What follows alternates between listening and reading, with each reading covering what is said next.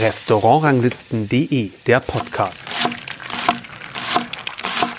Hallo und herzlich willkommen. Hier ist Kersten Mügge. Ich freue mich heute ganz besonders, euch folgenden Gast präsentieren zu können bei uns im Podcast. Erik Krauer-Wilgau vom Restaurant Jortner in Kopenhagen. Ich habe ihn beim Finale zum Wettbewerb Koch des Jahres in Bonn getroffen, wo er Mitglied der Jury war. Mein Eindruck ist aktuell, dass Jortner hat viele Gourmets, aber auch viele Köche in den vergangenen Jahren, ja, stark beeindruckt, möchte ich sagen, als Gäste dort. Gerade die Abfolge der hochfeinen Snacks am Anfang des Menüs sind stilprägend für das Restaurant und Adaptionen sehe ich davon aktuell an vielen, vielen Orten in Deutschland und anderswo. Kein Wunder, denn die Gerichte im Jordner zeigen eine Mischung aus Perfektion und Präzision, aus luxuriöser Großzügigkeit und Wohlgeschmack, wie es wirklich selten ist. Und obwohl noch der dritte Stern fehlt, meiner Meinung nach ist das Jordner eines der besten Restaurants aktuell und überhaupt. Schaut mal in die Shownotes, dort verlinke ich die Berichte von meinen beiden Besuchen dort. Und nun das Interview mit Erik Krau-Wilgau. Testing one, two, one, two. Now it will work. Right. Okay, it's running. Eric, today you are a member um, of the jury of the contest Koch des Jahres, and we are here in Bonn. Um, why do you do that in, in Germany, be part in a jury of a, of a contest? Uh, for for actually various reasons. Number one, I think that supporting the you know the talent all over Europe is very important, and uh, since we we grew as a restaurant and we we have people's attention all over Europe and all over the world, I think it's good to contribute with a little bit of your time to to to give a uh, like give support to the industry mm-hmm. because we we are a community worldwide. You know, it's internationally. You know, chefs know chefs and we, we, we, we need support from each other. And uh, when they asked me to do Koch des Jahres, uh, was like, of course, I want to come down to, to, to support that. Yeah. The Nordic countries are quite successful in, in international contests like Bocuse d'Or and uh, some others. Well, it's like in Eurovision Song Contests, we, we Germans are not so, so no. successful in this. Have you advice what we can do, what we can improve? I think one of you know not to to to analyze it or I think um, you're such a big country yeah. with such a diverse gastronomy. And I think that people forget that sometimes when you also in Germany speak about German cuisine, it's not one cuisine, it's yeah. like a range of cuisines. You are 50 million people in Germany, we are five in Denmark. Mm. We have uh, short distances. I mean, traveling from the north to the south of Germany is a, a, a, a two days ride on a horseback, right. yeah? you yeah, know, it's right, like, right. It's, it's down south, it's a far. And you know, the, the, the different kitchens and the different styles is like rooted in different uh, cultural things. So I think that is one of the main reasons that you know, and it's happening. I see when, when I follow the German uh, kitchens, the regional restaurants are, are, popping up and becoming mm. more and more su- successful down here. I think that's one of the reasons why. Mm. Because you know, if you overall say we're going to cook German cuisine, but what is that? Yeah. yeah. And um, are you following the, the restaurant scene in Germany? Are you the development, what it takes, what is coming up, or what is what, what is interesting for you to visit? Or yeah, exactly. Uh, I, I, do follow uh, good friends yeah. and see how they are doing better and better, and like they also follow us and seeing how we're doing better and better. And like I said, we are internationally uh, a chef community. So so of course. Um, I think the attention towards German cuisine is increasing, mm-hmm. also from, from the Nordic side, yeah. because there's a sort of like a movement starting down here in Germany. I think it's very clear to see. Yeah. You have a lot of talent, a lot of talent down here, yeah. and you have some of the best restaurants in the world. You know, my favorite restaurant is located a few hours from here. Yeah, so yeah. So would you tell us which? Yeah, I do. I do like uh, Schloss Berg with Christian Bau uh, behind the helm. No surprise, a lot of German gourmets are thinking yes, that too. Yeah, but I, I do think that it is it's very classic, traditional in its own way, but still with a lot of energy and and it's so product driven and well tasting. It's like it, just up my alley at least. So, yeah. and then I have a very good friend who is running a you know uh, René Frank from Coda in course. Berlin. It's uh, one of the most spectacular dining experiences yeah. you can have in I think in all over all, all over Europe because he's basing it around desserts and I mean yeah.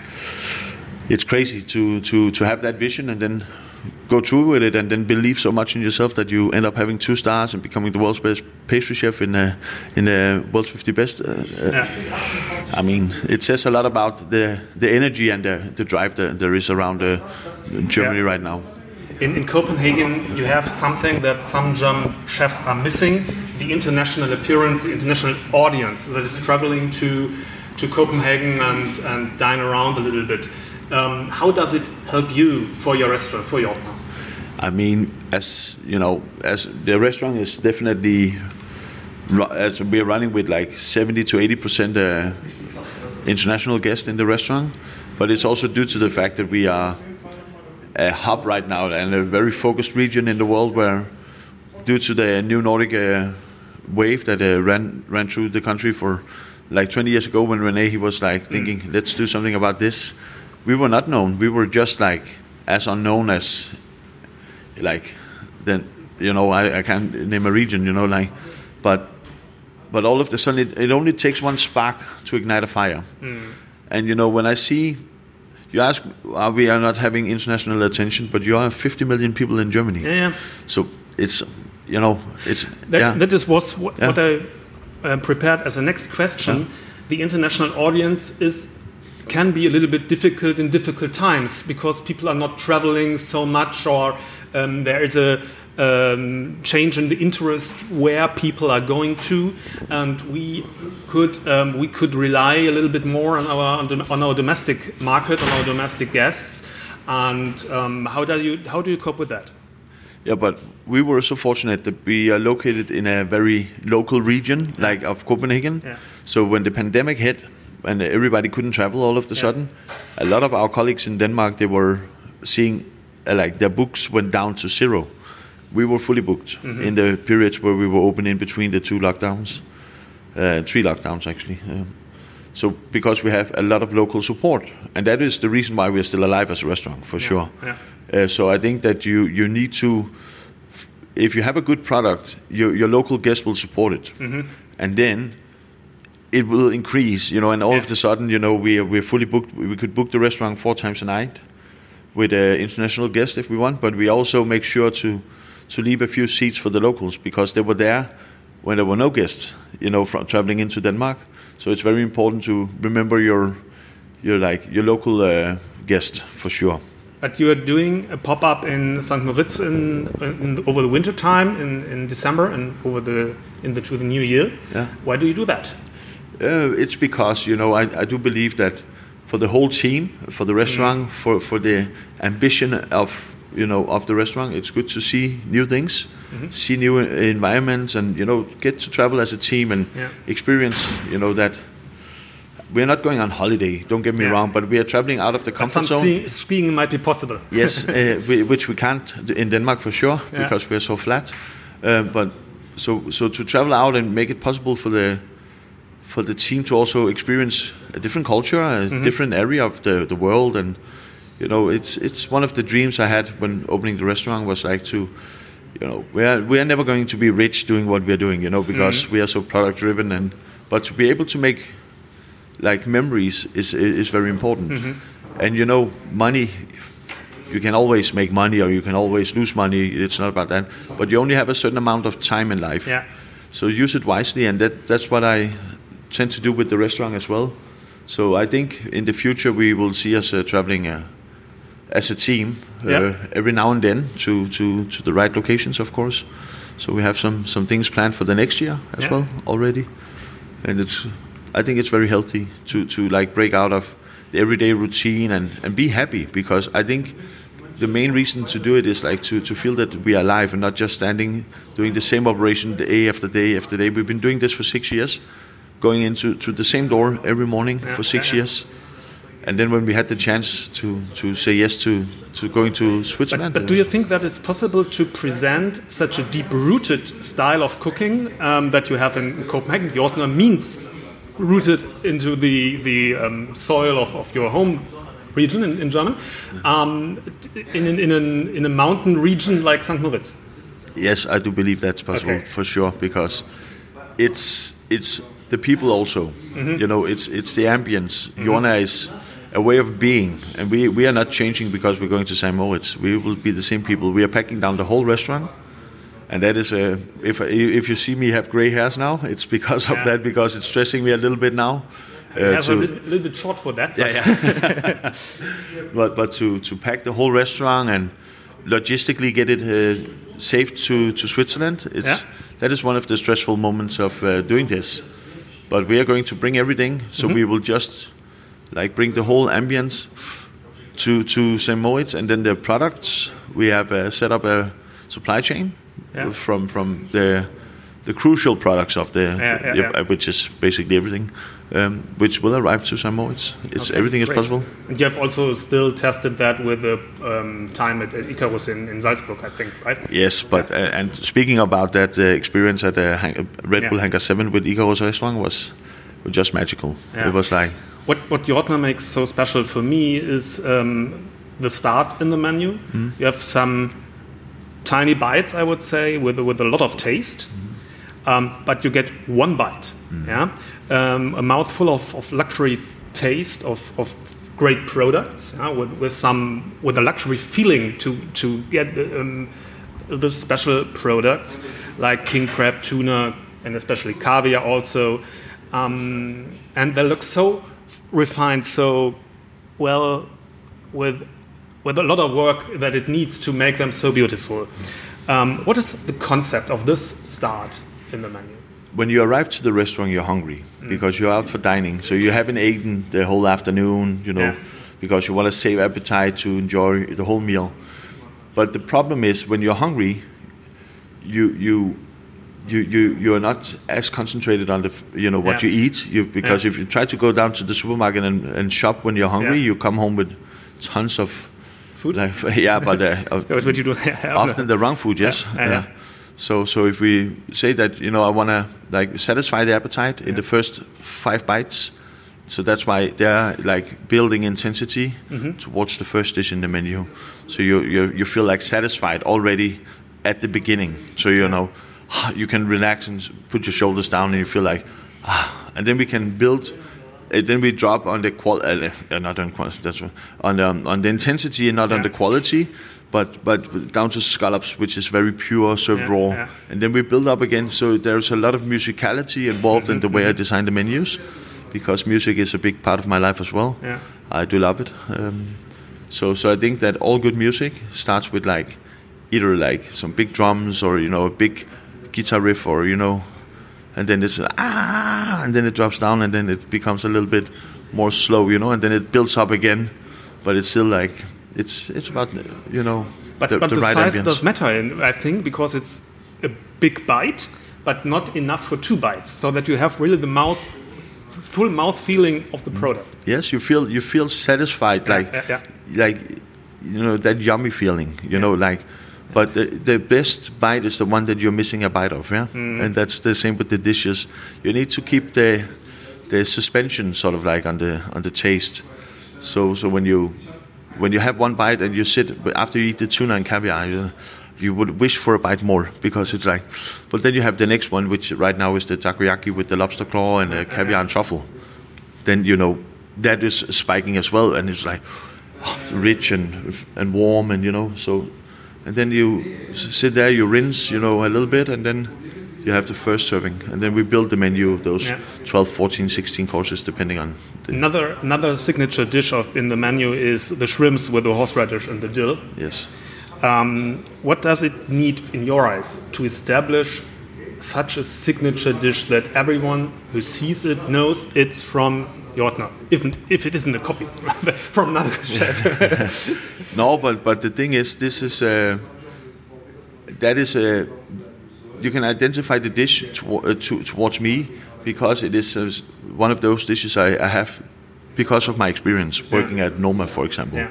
where this uh, split horseradish sauce was like became one of the signature sauces in uh, in the shellfish servings at Noma as well. So so this started as being my homage to to René Redzepi Okay. and the Noma restaurant because I was like very intrigued with um, the whole uh, uh, ambience about like this very light but very potent flavors. So so it's very clean and clear what you eat, but you have no doubt that there's horseradish and wasabi in the dish. So so you feel that spike, you know, and then it drops. Like like like I said, musicality it needs to be vibrant.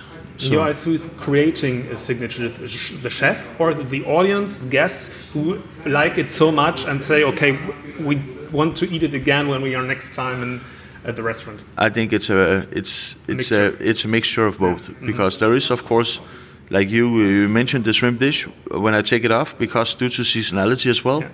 people come to the restaurant and say hey we don't have the shrimp dish and it's like I cannot have it year round because mm -hmm. it's you know, if I wanted to have it year round, I would have to support trawling, you know, and I don't want to support that, yeah. yeah. So, so, so the shrimps are there for on the coastal line for for for a season, and and right now they're not there, so they're coming in. Uh, hopefully, yeah, when we come back from Switzerland, uh, back uh, in March. So.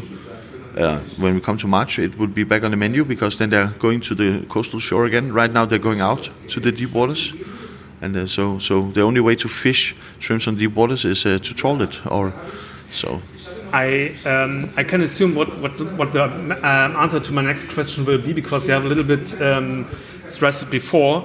Um, are you more focusing on how the menu is developing over the the courses, or are you more focused in developing good dishes that stand for themselves?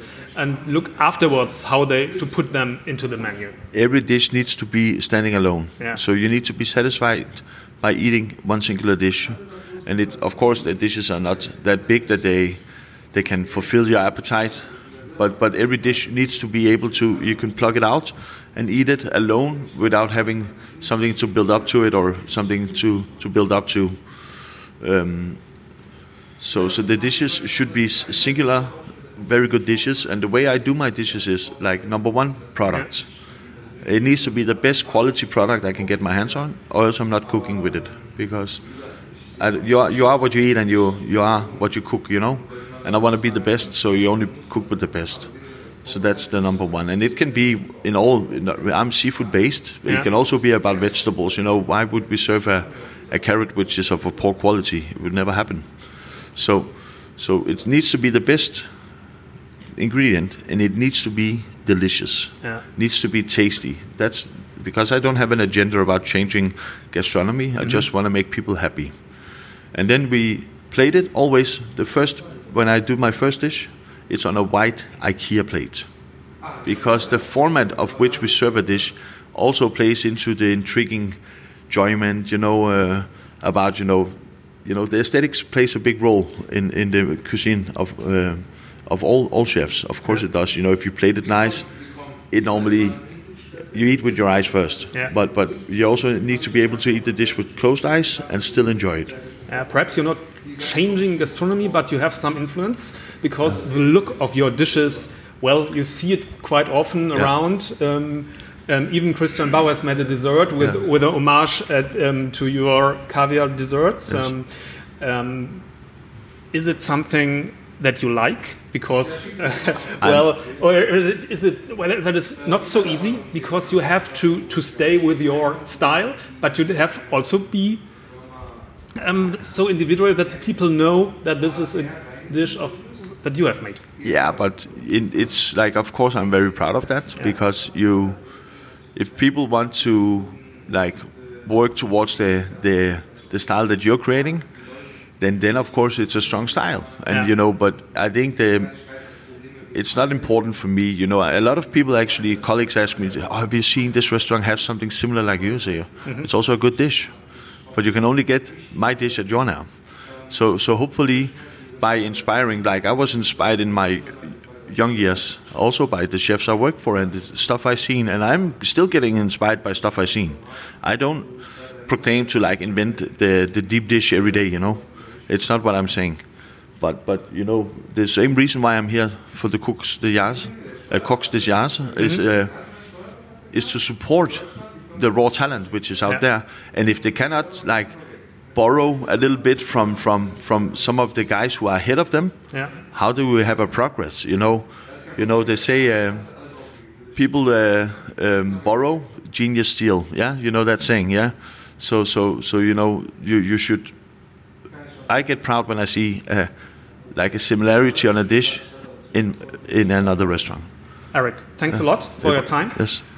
Um, well, in my eyes, it's, it's a highlight in our 120 episodes we have already made with our podcast. I wish you all the best for you and your wife and for the whole team of Jordnær. What is coming up next year? And thanks for listening to our audience. Um, danke fürs Zuhören. In zwei Wochen kommt die nächste Folge. The next episode will be published in two weeks. Thanks a lot. Tschüss. Tschüss.